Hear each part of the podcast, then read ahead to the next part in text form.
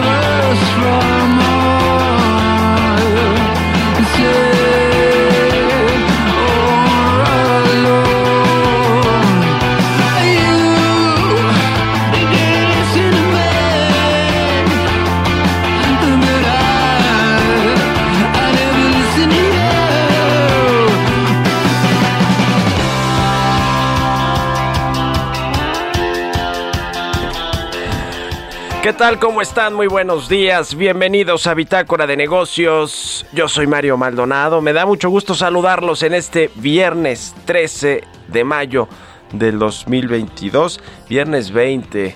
Jesús Espinosa. Justo iba a decir día de mala suerte, pero no, es 20 de mayo. Si ya llegó la quincena, ¿cómo va a ser 13? ¿No? Bueno, viernes 20 de mayo del 2022 y estamos transmitiendo en vivo como todos los días tempranito aquí en la cabina de El Heraldo Radio. Muchas gracias por acompañarnos en punto de las 6 de la mañana y hasta las 7 con toda la información económica, financiera, de negocios, nacional e internacional aquí en las frecuencias de El Heraldo Radio. Siempre es un gusto comenzar las mañanas con todos ustedes y que nos escriban en las redes sociales, que nos manden sus mensajes, que escuchen el podcast. De verdad, muchas, muchas gracias. Comenzamos este viernes 20 de mayo con un poquito de música. Antes de entrarle a la información, estamos escuchando a los Strokes, se llama, a los Strokes, se llama Bad Decisions esta canción. Eh, ayer se presentaron en el Foro Sol de la Ciudad de México y se van a presentar los Strokes en el Festival Corona Capital de Guadalajara este fin de semana.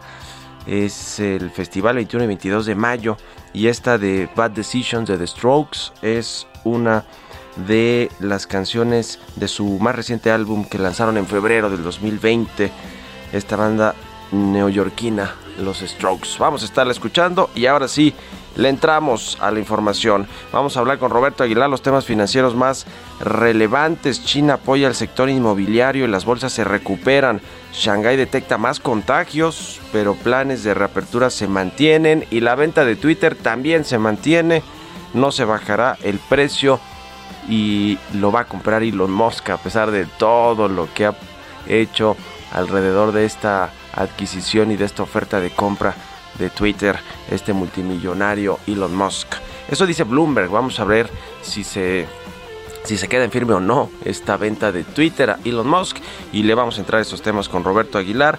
Vamos a hablar también con eh, Pepe Urbina, eh, él es instructor de buceo eh, y bueno, vamos a hablar no de buceo, pero sí de este tema del tren Maya. Él es integrante del colectivo Sélvame del Tren, que bueno, pues eh, muchos problemas ha tenido este tramo 5 del tren Maya, no tiene esta manifestación de impacto ambiental y hay muchos eh, pues eh, problemas para que se construya esta última fase del tren Maya, que es la más complicada y la única que puede ser rentable y atractiva para los turistas y, bueno, pues la que puede ser rentable en términos económicos.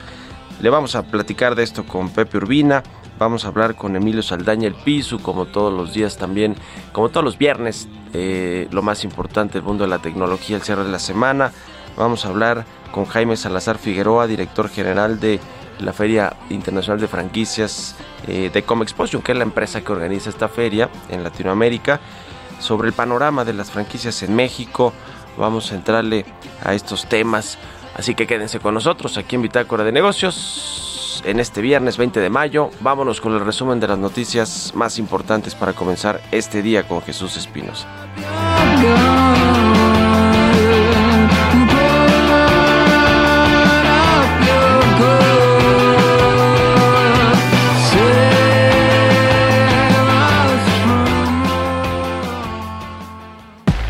El resumen.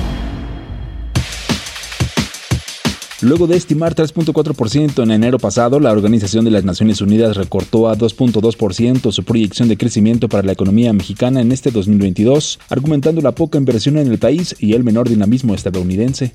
La Secretaría de Economía informó que México y Reino Unido iniciarán negociaciones en Londres para pactar un tratado de libre comercio entre ambos países. Gerardo Esquivel, subgobernador del Banco de México, señaló que la inflación no está fuera de control, refirió que se encuentra en un rango razonable considerando los factores internacionales incluso por debajo de otros países que están sufriendo los mismos choques. BBVA advirtió que el sector automotor nacional, principal componente de su PIB manufacturero, no se recuperará hasta 2023 en medio de la disrupción en las cadenas de valor, la inflación y la escasez de chips semiconductores. El jefe global de estrategia e investigación de Moody's Investor Service señaló que las economías emergentes enfrentarán un terreno difícil durante los próximos trimestres debido a la guerra entre Rusia y Ucrania. Bitácora de negocios en El Heraldo Radio. El editorial.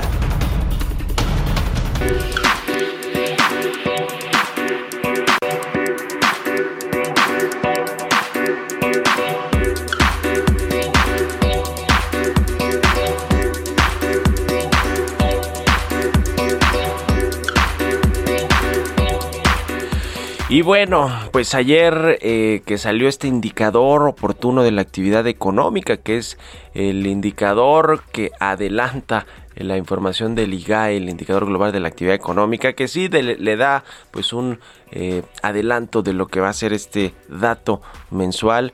En el mes de abril se puede ver que la economía mexicana tuvo un mejor desempeño, eh, un eh, crecimiento anual de 1.8%, por lo menos eso es lo que anticipa este indicador, impulsada por la industria, por el sector secundario de la economía, las manufacturas, el sector industrial, que se ha recuperado en buena medida por las exportaciones, por la, eh, el comercio exterior de México, las exportaciones a Estados Unidos y con todo que Estados Unidos también está desacelerándose por la alta inflación que tiene, aumentaron las tasas de interés recientemente, eso le manda las señales a los inversionistas y se va a complicar también el escenario en Estados Unidos, no va a haber una recesión, eh, Janet Yellen dice que tampoco hay un problema o un panorama que pueda presentarse de esta inflación en Estados Unidos. Lo cierto es que sí se está desacelerando como muchos otros países y por supuesto México incluido.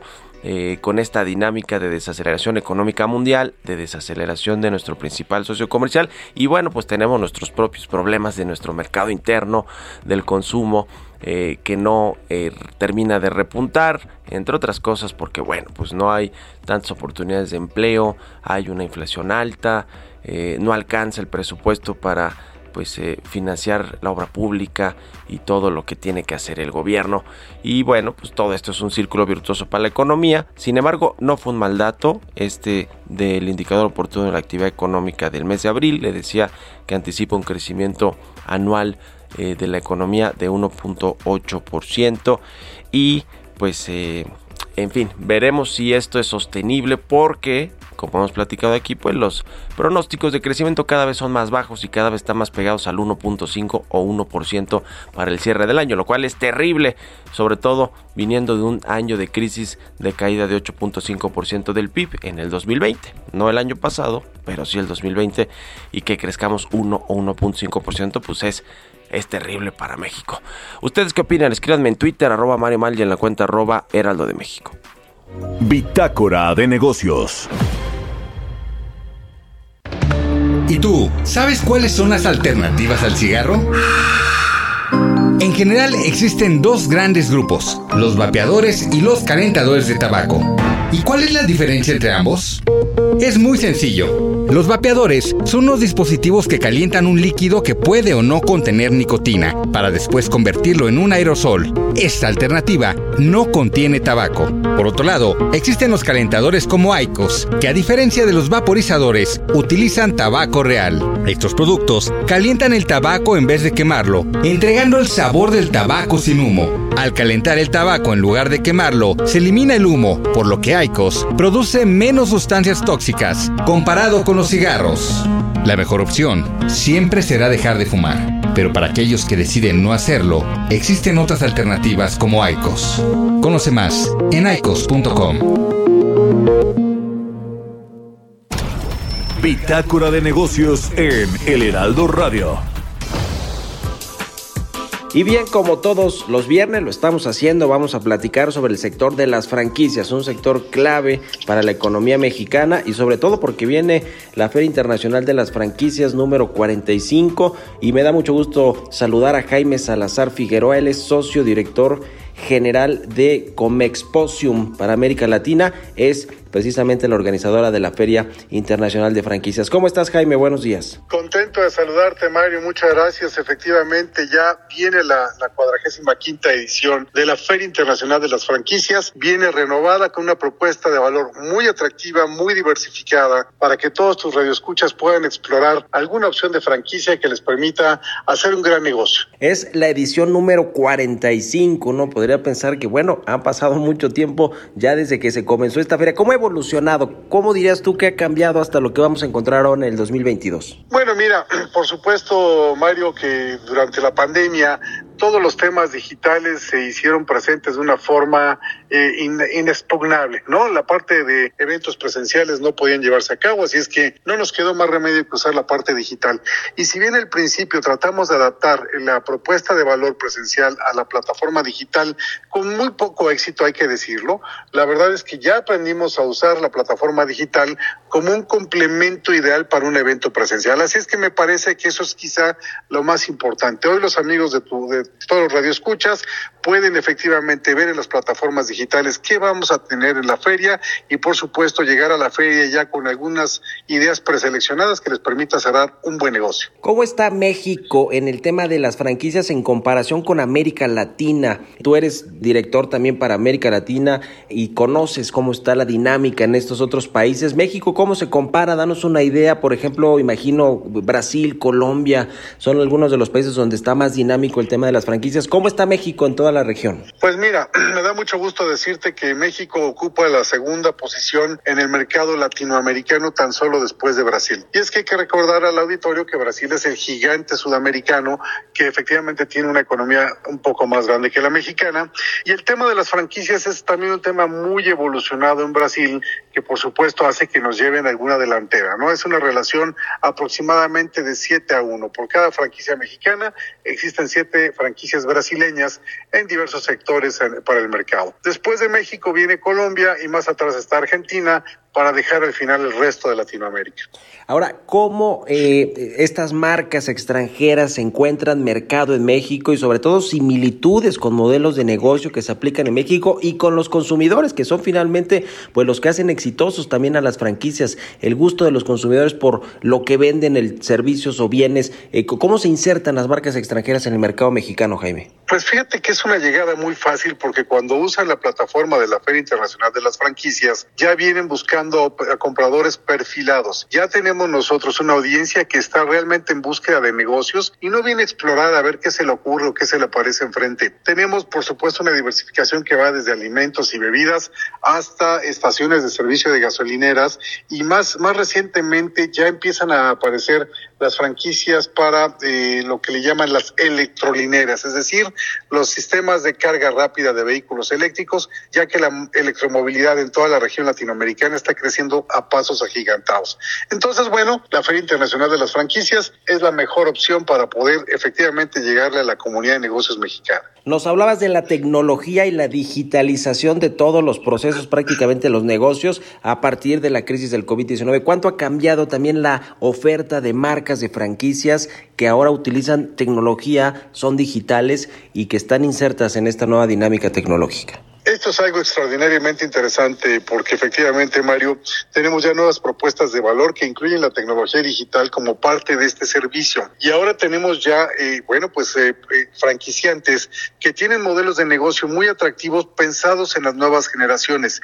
Está evolucionando tan rápido el tema digital que de pronto se nos vino encima el metaverso, el esquema de los NFTs, que ahora son grandes negocios a través de las cadenas de, bloque o los blockchain en inglés, que te permite contar con obras de arte inclusive originales eh, en el mundo digital. Así es que bueno, todo esto también poco a poco se está viendo cada vez una mayor presencia en la Feria Internacional de las Franquicias. Pues enhorabuena por esta feria número, edición número 45 en el World Trade Center del 9 al 11 de junio aquí en la Ciudad de México. Vamos a seguir en comunicación. Jaime Salazar Figueroa, socio director general de Comexposium para América Latina, que es la que organiza la Feria Internacional de las Franquicias. Muchas gracias Jaime y muy buenos días. Por el contrario, el agradecido soy yo. Muy buenos días y nos vemos en el World Trade Center Ciudad de México.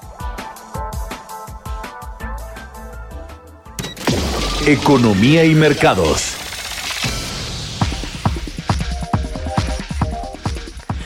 Roberto Aguilar ya está aquí en la cabina del Heraldo Radio. Mi querido Robert, ¿cómo te va? Buenos días. ¿Qué tal, Mario? Me da mucho gusto saludarte a ti y a todos nuestros amigos. Fíjate que las bolsas asiáticas subían después de que China recortara más de lo esperado una de las tasas de referencia, justo para apoyar el sector inmobiliario y tratar con ello amortiguar la desaceleración de la economía, pero el mercado de renta variable mundial sigue encaminándose hacia su mayor racha de pérdidas semanales registrada, justamente en un escenario de preocupación por el lento crecimiento y mayores eh, presiones inflacionarias. las preocupaciones del impacto de la maltrecha cadena de suministro en la inflación y el crecimiento ha llevado a los inversionistas a deshacerse de acciones. Y ayer, por ejemplo, el caso de Cisco, Mario cayó más de eh, cayó a su mínimo de 18 meses luego de recortar su expectativa de crecimiento de ingresos para 2022, afectados por la salida de Rusia y la escasez de componentes debido a los confinamientos en China. También ayer ya se cerró justamente la entrega de reportes para las empresas de, eh, comercio al menudeo en Estados Unidos y bueno, pues hubo incluso un rebote, pero no deja de estar pendiente la preocupación sobre el efecto justamente de la inflación en la capacidad de compra del consumidor estadounidense.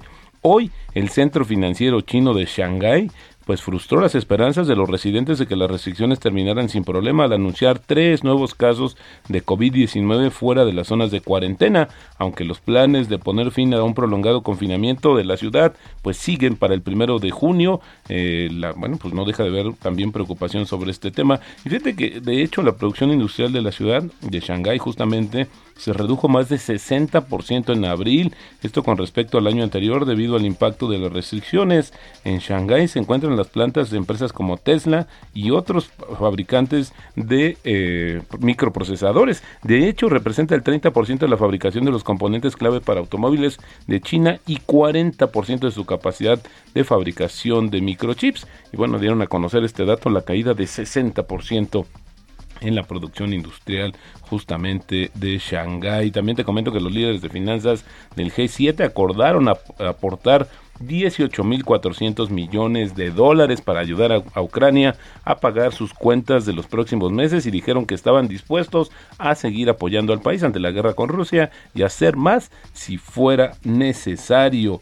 Bueno, también los precios internacionales del cobre subían ya que la perspectiva de que se levanten los confinamientos en China, el principal consumidor de metales, animaba la confianza pese a las preocupaciones sobre el debilitamiento del crecimiento mundial. En este contexto, Mario, ayer las acciones de Grupo México pues prácticamente volaron 8%, reportaron de incremento y luego también Peñoles arribita de 7%, de hecho impulsaron la recuperación de la Bolsa Mexicana de Valores. Y fíjate que Danone esta compañía francesa ha incrementado los envíos de productos para, eh, para lactantes desde Europa a Estados Unidos, el segundo mayor fabricante de leche de fórmula para bebés del mundo, pero un actor relativamente pequeño en el mercado estadounidense envió gran parte del producto desde el Reino Unido y los Países Bajos por transporte marítimo después de que la retirada del mercado de justamente la principal empresa fabricante Abbott interesante lo que está sucediendo justamente con el tema de las fórmulas infantiles en Estados Unidos. Muy bien, Robert, vamos a hacer una pausa y regresamos con más, con más aquí en Bitácora de Negocios y aquí con Roberto Aguilar. Ya volvemos.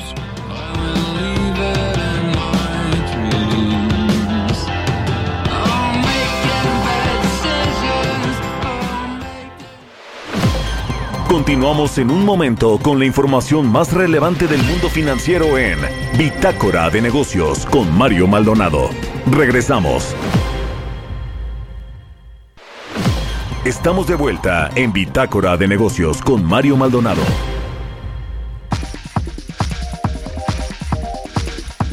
Ya estamos de regreso aquí en Bitácora de Negocios. Son las 6 de la mañana con 30 minutos, tiempo del centro de México. Y regresamos con Roberto Aguilar. La segunda parte, mi querido Robert, adelante. Fíjate, Mario, que te quiero comentar acerca de la telenovela de Twitter y Elon Musk. Pues fíjate que ayer se dio a conocer justamente a través de la agencia Bloomberg que los ejecutivos de la compañía pues le anunciaron al personal que el acuerdo eh, por 4.300 millones de dólares está eh, sigue avanzando y que bueno, no se espera que se renegocie el precio. Tal vez eh, había la intención justamente de que el empresario Moss había puesto justamente en en, pausa esta, esta compra, esta, adquisición por el tema de las cuentas falsas, pero al final del día eso para negociar un precio más bajo, pero bueno, lo que se, eh, se dio a conocer el día de ayer. También te comento que el tipo de cambio está cotizando en estos momentos en 19.93. Con esto tenemos una apreciación mensual de 2.3% y anual de 2.7%. Vaya que está de regreso el peso fortachón, sí, apoyado justamente por el tema de la debilidad del dólar a nivel mundial. Y la frase del día de hoy, quien tiene mucho dinero puede especular. Quien tiene poco dinero no debe especular. Quien no tiene dinero tiene que especular. Esto lo dijo en su momento André Costolani. Vaya recomendación para los que invierten en la bolsa de valores. Buenísimo. Gracias Roberto Aguilar. Nos vemos al ratito en la televisión. Al contrario, Mario. Ready to pop the question? The jewelers at BlueNile.com have got sparkle down to a science with beautiful lab-grown diamonds worthy of your most brilliant moments. Their lab grown diamonds are independently graded and guaranteed identical to natural diamonds, and they're ready to ship to your door. Go to Bluenile.com and use promo code LISTEN to get $50 off your purchase of $500 or more. That's code LISTEN at Bluenile.com for $50 off. Bluenile.com code LISTEN. Muy buenos días. Sigan a Roberto Aguilar en Twitter, Roberto AH6 con 32. Y nos vemos al ratito en la televisión en el canal 10 de la televisión abierta en las noticias en la mañana. Vámonos al segundo resumen de noticias con Jesús Espinos. El resumen. Cifras de la Secretaría de Hacienda apuntan que la inversión fija presupuestaria en energía liga cuatro años de crecimiento consecutivo. En 2021 los recursos erogados se ubicaron en 308.842 millones de pesos, un aumento de 29.2% respecto a lo reportado en 2020. El indicador oportuno de actividad económica de abril mostró un crecimiento mensual de 0.45%, así lo reveló el INEGI. De acuerdo con el reporte, la actividad económica durante el cuarto mes del año estaría impulsada por el crecimiento mensual de las actividades secundarias aquellas relacionadas con la industria, las cuales habrían crecido 0.52% y anticipa que el crecimiento de las actividades terciarias va a registrar un aumento de 0.43%. El Consejo Nacional Empresarial Turístico apremió a las autoridades aeronáuticas para que garanticen la seguridad de las operaciones de aviación en la Ciudad de México. El Grupo Bosque Real dio a conocer que invertirá 550 millones de dólares en la edificación de seis nuevos proyectos totalmente autosustentables. Durante el proceso de construcción de 900 departamentos nuevos, asentados en Whisky Luca en Estado de México, se generarán 3.000 empleos directos y 7.000 indirectos, en tanto se elevará al menos cuatro veces la plusvalía de sus desarrollos. Entrevista.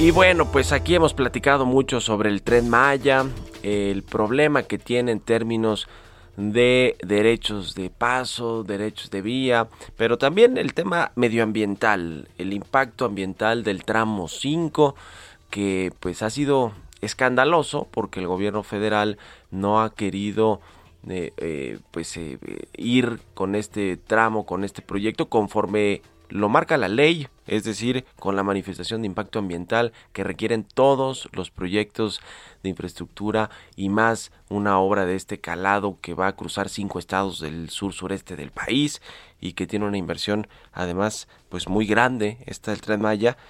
Por cierto, hablando de este tema de las inversiones, hoy se publica en un periódico en el Universal eh, que Fonatur solicitó recalendarizar las inversiones para este proyecto del Tren Maya. El Fonatur es quien lleva este proyecto porque así lo quiso el presidente López Obrador eh, y, y de hecho puso pues ahí a Rogelio Jiménez Pons, que después lo terminó sacando porque no le dio los resultados que él esperaba en cuanto al tiempo y eh, este asunto del tramo 5 no lo pudo operar, déjeme usar esa palabra entre comillas, porque pues arrastra muchos problemas, entre ellos los medioambientales, pero le decía de esta nota de la Universal que el Fonatur pidió recalendarizar las inversiones del tren Maya de manera que el ejercicio de los recursos terminará en 2023 y no en el 2022. ¿Qué quiere decir esto? Que se va a retrasar el proyecto? Pues todo indica que sí, pero vamos a hablar del tema ambiental con Pepe Urbina, él es integrante del colectivo Sélvame del tren, además es instructor de buceo,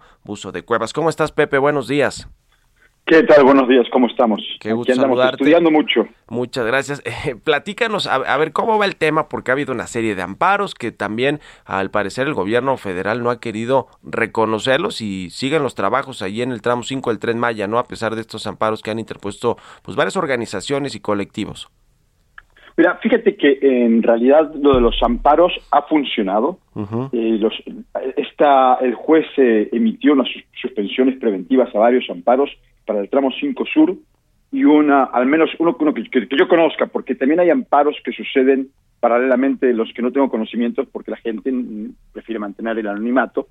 Eh, y hay uno más que es para todo el tramo. Este, el, por alguna razón se dividió en muchos tramos esta, esta obra y además en subtramos, ¿no? Tramo 5 Norte y tramo 5 Sur. Que yo sepa, hay solamente un amparo que detiene todo el, el tramo 5, Norte y Sur.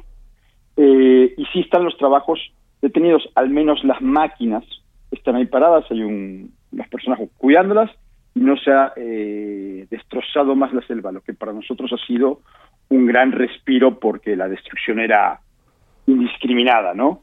Entonces esto nos ha dado tiempo para, para que los recursos legales sigan avanzando y sobre todo para informar, que era tan importante para nosotros, porque mucha gente no tiene idea de qué es lo que queremos proteger y por qué lo queremos proteger con tanto, proteger con tanto ahínco.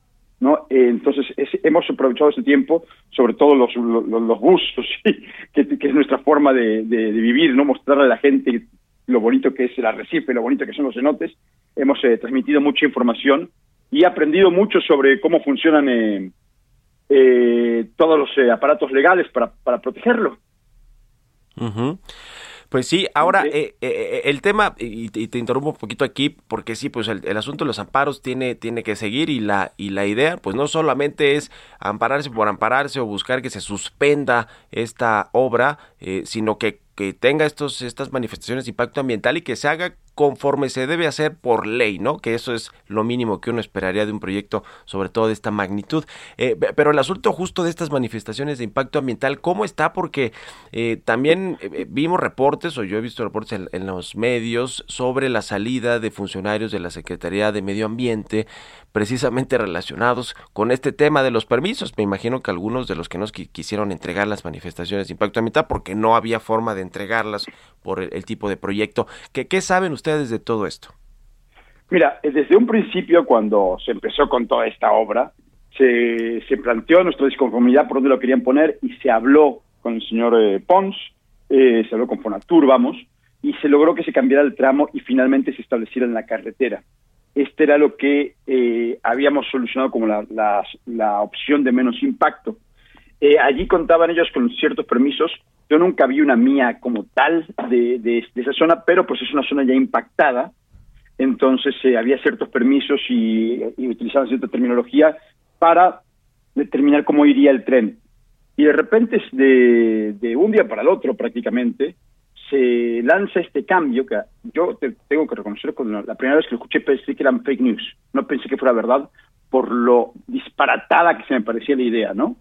Eh, y no, no, no hay tiempo, definitivamente no hay tiempo desde que determinan este cambio a la fecha para hacer un documento verdaderamente efectivo como es una manifestación de impacto ambiental, desde entonces hasta ahora, no se puede. Sin embargo, eh, inician las obras eh, sin este documento, por más que en su momento se decía que sí estaba y que no estaba, que lo tenían guardado, no, no estaba, no lo tenían, e inician las obras. Ahí, ahí ya está, ahí ya se rompió todo. Una vez habiendo destrozado tanto como han destrozado, la manifestación de impacto ambiental ya, ya, ya, ya es tarde. ¿Qué, manifestación sobre, sobre qué vas a, a, hacerla si ya quitaste eh, vida, ¿no? si ya afectaste el lugar? Pero bueno, entregan ahora esta manifestación que claramente se ve que eh, toman estudios previos no sé exactamente con qué finalidad, pero había ya estudios previos de vegetación, están muy bien fundamentados en algunas partes, hablan de repente muy bien de la fauna, y de repente hay agujeros tremendos, como por ejemplo que eh, no reconocen que haya jaguares. Ellos eh, en, este documento de repente dicen, no encontramos eh, pruebas ni directas ni indirectas, es decir, que no encontraron ni heces ni huellas de un jaguar, ni lo vieron directamente. Eh, y esto te hace preguntar, bueno, ¿por qué no se acercaron con los especialistas? Nosotros tenemos un montón de fotos de jaguares. Hay gente que se dedica a esto y continuamente nos está compartiendo las imágenes. hay una gran cantidad de discrepancias en este documento. Circuló desde ayer, desde ayer o antes de ayer una versión de resumen ejecutivo muy pobre en información, muy, muy, muy pobre en información. Y entonces, desde entonces nos volcamos a estudiar el documento completo, que son casi dos mil páginas, eh, tendrás que considerar que muchos trabajamos y no tenemos todo el tiempo para ponernos a leer y hay un montón de terminología que se repite una y otra vez, un montón de espacios que dices esto no tiene ningún sentido y en los que sí tiene sentido te generan muchas preguntas. Eh, de todo el documento hablan muy poco sobre el tema principal para construir un tren, que es el suelo kárstico. Y de lo poco que hablas, eh, ellos mismos reconocen los eh, impactos severos, críticos, que puede tener eh, la construcción de, un tren. Es muy, hay una parte donde tienen una tabla donde te dicen eh, este es el impacto, eh, este, este, es el fenómeno, este sería el daño que podría causar, y, lo dividen entre eh, preparación, construcción y después la operación y mantenimiento del tren. Y hay partes donde dice que la, la, construcción del tren puede tener un impacto severo y crítico en el CARS y ya en la operación ya no hay nada, dice no aplicable. Y yo me quedo preguntándome qué significará esto. Significará que para entonces ya estará destruido y entonces no la operación del tren no lo afectará porque ya fue destruido. ¿Sabes? Hay un montón de cosas que no tienen mucho sentido porque al final del documento ellos mismos dicen esto podría ser viable con los estudios eh, eh, pertinentes. Entonces, yo quisiera no prestarle tanta atención a esta mía porque no es válida, ya que se presenta después de, de que iniciaron los trabajos. Sí. No sé cómo se va a manejar esto legalmente, pero eh, no, no, no, no debería de ser válida. No, definitivamente no va a afectar en el amparo que tiene audiencia el 27 de mayo, en el cual el juez tiene que reconocer que si iniciaron los trabajos sin una manifestación de impacto ambiental, deberíamos de obtener sin ningún problema la suspensión definitiva y después eh, eh, lo que tenemos que lograr es que todo el mundo entienda por qué no se puede construir ahí, que lo hacemos por el bien de todos, incluyendo del gobierno, eh, y, tomar nuevas decisiones. E, esto que están haciendo les, va a costar definitivamente más caro. Los, bueno, lo, acabas lo acabas de decir tú, ¿no? Eh, se tienen que cambiarle fechas y se tienen que juntar nuevos presupuestos. Esto es una obra titánica sin sentido. Sí. Sin, sentido. Ya. Y por último, Pepe, ¿cuál es, pues, eh, el, el, cuál va a ser el desenlace? Sé que no es fácil saberlo y que ustedes quieren una cosa y no por capricho, sino porque así debe ser y se está cuidando el entorno y el medio ambiente y la, la, fauna, flora, etcétera. Pero, pero ¿qué, ¿qué crees que va a pasar realmente? ¿Qué va a acabar todo este asunto? ¿Cuál es su mejor escenario y su peor escenario? Bueno, mira, me gustaría contestarte de alguna forma... Eh épica y, e inspiradora, ¿no? Diciendo que nosotros no nos vamos a rendir. Eh, la verdad, no lo sé, los procesos legales escapan de mi control. Nosotros eh, estamos acudiendo a abogados que conocemos y abogados están acudiendo con nosotros. Yo tengo gente que me escribe, que me, ha encontrado en línea para darme recomendaciones y explicarme cosas, porque cada vez es más gente la que se suma a eh, la lucha por esta protección. Cada vez somos más ya no es solamente un colectivo de Sélvame o un colectivo de SOS, sino ya es un grupo de gente, ya es una población de gente la que quiere eh, proteger esto. Entonces, eh, yo espero que el gobierno, así como ahora ha dado su brazo a torcer y ha reconocido que faltaba una mía, por muy mal hecha que esté, mira que no le quiero faltar el respeto a los especialistas que trabajaron en esta mía, ¿eh? eh pero definitivamente un trabajo como este no puede ser realizado por menos de 15 personas, se necesitarían cientos para hacerlo bien, y en, la mía se plantean eh, tres especialistas, creo. Eh, así como el gobierno trata de solucionar esta situación, tendrá que escuchar la voz de, la gente, de los especialistas, porque es muy diferente preguntarle a, tu base si, si quieres algo o no, y eh, escuchar a los especialistas y tomar una decisión. Yo te puedo anticipar que eh, va a haber una, suspensión definitiva por parte de, del juez el 27 de mayo y que después se iniciará un proceso eh, legal en el cual el gobierno querrá continuar con las obras. Nosotros seguiremos en la parte legal y sobre todo te, digo que la gente en este momento quiere proponer, quiere ser parte de una solución porque eh, es aliada del progreso verdadero, en el cual que si después de terminada una obra queda algo por proteger, algo por progresar. Eh, pero si el gobierno se convierte en un enemigo de, la selva, del, ecosistema, la gente va a ser aliada de la naturaleza. Muy bien. Pues vamos a estar en contacto. Pepe Urbina, integrante del colectivo Selva del Metro. Muchas gracias por estos minutos y muy buenos días. A tus órdenes. Muy buen día. Que estés muy bien. Hasta luego. 6 con 46, vámonos con las historias empresariales. Historias empresariales. Aeroméxico anunció más rutas desde el Aeropuerto Internacional Felipe Ángeles. Se calcula que para agosto la oferta de asientos será cercana a los 50 mil. Nos platica de esto Giovanna Torres. Este jueves Aeroméxico anunció que va a operar más vuelos al Aeropuerto Internacional Felipe Ángeles debido al crecimiento de su flota de aviones. Se trata de cinco nuevos destinos del aeropuerto que recién se inauguró en marzo pasado. Acapulco con siete frecuencias semanales, Cancún también con siete, Guadalajara y Monterrey con 14 y Oaxaca con siete más. Además, Mérida que ya estaba operando se mantiene con siete frecuencias a la semana, Puerto Vallarta incrementa su frecuencia de 4 a 7 y Villahermosa de 3 a 7. Esta operación tendrá lugar a partir del 15 de agosto de este año y la aerolínea asegura que ya se pueden adquirir los boletos. Con lo anterior, durante agosto la oferta de asientos será cercana a los 50 mil, lo que representa más de 400% de crecimiento en comparación con la oferta actual. La aerolínea adelantó que para la segunda quincena de septiembre se sumará Veracruz como noveno destino y se hará un incremento de frecuencias en tres de las rutas. Así, Aeroméxico estará realizando 900 operaciones mensuales de llegada y salida desde el Felipe Ángeles, con una oferta mensual de más de 100.000 asientos. Con información de Berardo Martínez, para Bitácora de Negocios, Giovanna Torres. Tecnología.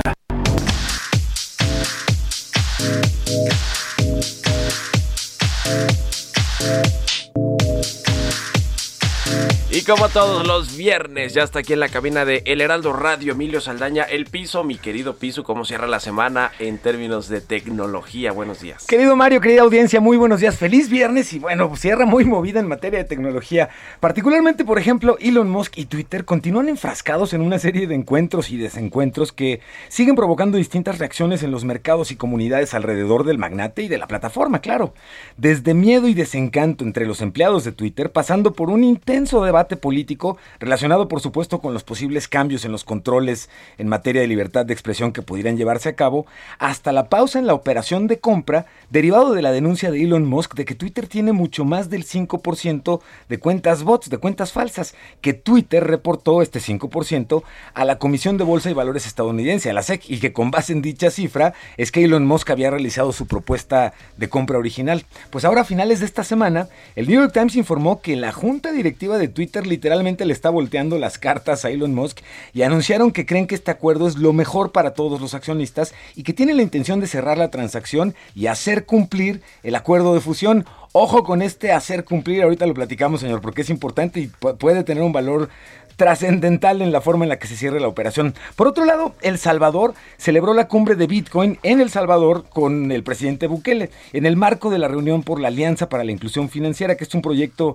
centrado en el desarrollo de pequeñas y medianas empresas y la financiación de servicios digitales. Bueno, pues el presidente Bukele agregó a la agenda un poco con calzador eh, la invitación a 32 bancos centrales y 12 autoridades financieras para un total de 44 países participantes, estas sesiones para analizar el despliegue del Bitcoin y los avances que ha tenido en la economía digital y la bancarización de los no bancarizados, es decir, la inclusión financiera, que era el tema central de la cita internacional de la Alianza para la inclusión financiera. Incluso hubo un par de países que sacaron un comunicado aclarando que ellos no estaban participando en esta reunión de Bitcoin de mutuo propio y que sus propias legislaciones no lo tenían contemplado por el momento.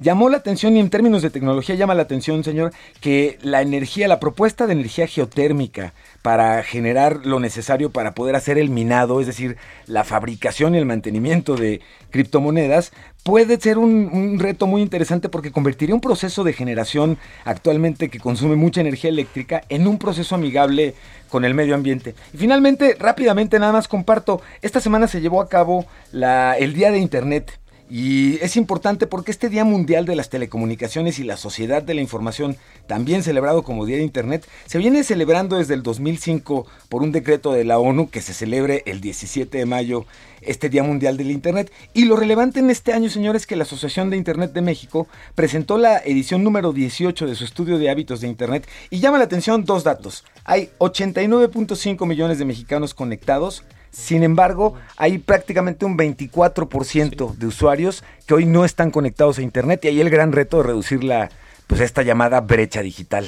Que además fue este día de internet el que el domingo, el día del internet. El martes, el martes 17. Ah, el martes, claro, sí, ayer, ayer platicamos algo de eso. No, pues bueno, nos falta nos falta mucho por, eh, eh, pues, eh, en términos de conectividad y no solo por parte de las, de las empresas que han hecho su trabajo y obviamente pues buscan el negocio como cualquier empresa legítimamente, pero en el gobierno también el plan de internet para todos y la CFE Telecom, que ayer platicamos un poquito de eso, pues la verdad es que no ha funcionado del todo, es la verdad. No, lo, ha descuidado. La, empresa misma que estaba encargada de proporcionar este Internet para todos a intermediarios, no a usuarios finales, pues hoy vemos que está entre en bancarrota, tratando de refinanciar la deuda que tienen, y esto evidentemente está limitando mucho el crecimiento con, proveedores y los servicios. Y decía de Elon Musk muy rápidamente, ojo, en el acuerdo final de Twitter, en la versión larga, señor, hay una cláusula que dice que en un momento dado Twitter puede exigir la compra de las acciones de Twitter al precio que inicialmente ofreció Elon Musk, 54.20 dólares por acción, y si no accede, un juez en Delaware, que es donde se firmó este convenio, puede obligarlo legalmente a la compra. Entonces, estamos en un juego ahorita muy fino de sutilezas entre si Elon Musk logra que Twitter acceda a bajar un poco el precio de las acciones y cerrar de una vez por todas la operación, o se empecinan, demandan a Trump y se pueden ir a una demanda larga, pero que permitiría que les pague al precio de la acción prometido. Está polémico.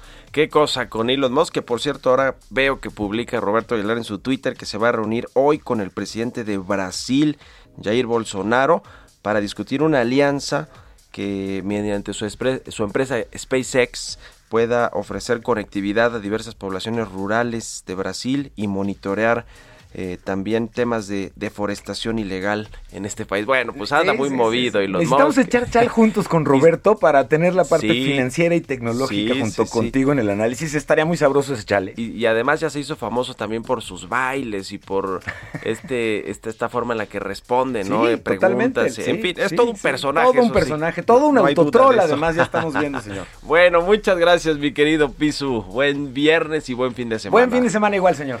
Emilio Saldaña, el Pisu, todos los viernes aquí con la información tecnológica. Seguro ya lo siguen en Twitter, pero si no es arroba Pisu eh, allí está siempre con la información importante del mundo de la tecnología. Con esto ya nos despedimos. Gracias a ustedes, a todos ustedes por habernos acompañado este viernes y toda la semana aquí en Bitácora de Negocios, por haber madrugado como lo hacen y la verdad es que estamos muy contentos siempre de que nos escuchen porque eso es lo que nos refleja los números de verdad muchas muchas gracias se quedan aquí en el Heraldo Radio con Sergio Sarmiento y Lupita Juárez nosotros nos vamos a la televisión al, a las noticias de la mañana y nos escuchamos el próximo lunes a las 6. Muchas gracias. Buen fin de semana.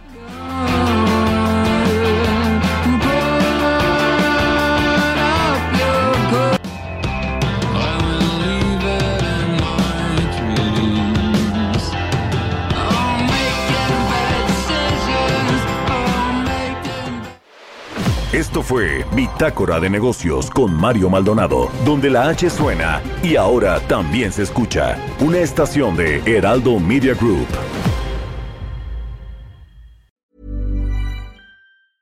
A lot can happen in the next three years. Like a chatbot may be your new best friend. But what won't change? Needing health insurance. United Healthcare Tri Term Medical Plans are available for these changing times Underwritten by Golden Rule Insurance Company, they offer budget-friendly, flexible coverage for people who are in between jobs or missed open enrollment. The plans last nearly three years in some states, with access to a nationwide network of doctors and hospitals. So for whatever tomorrow brings, United Healthcare Tri-Term Medical Plans may be for you. Learn more at uh1.com.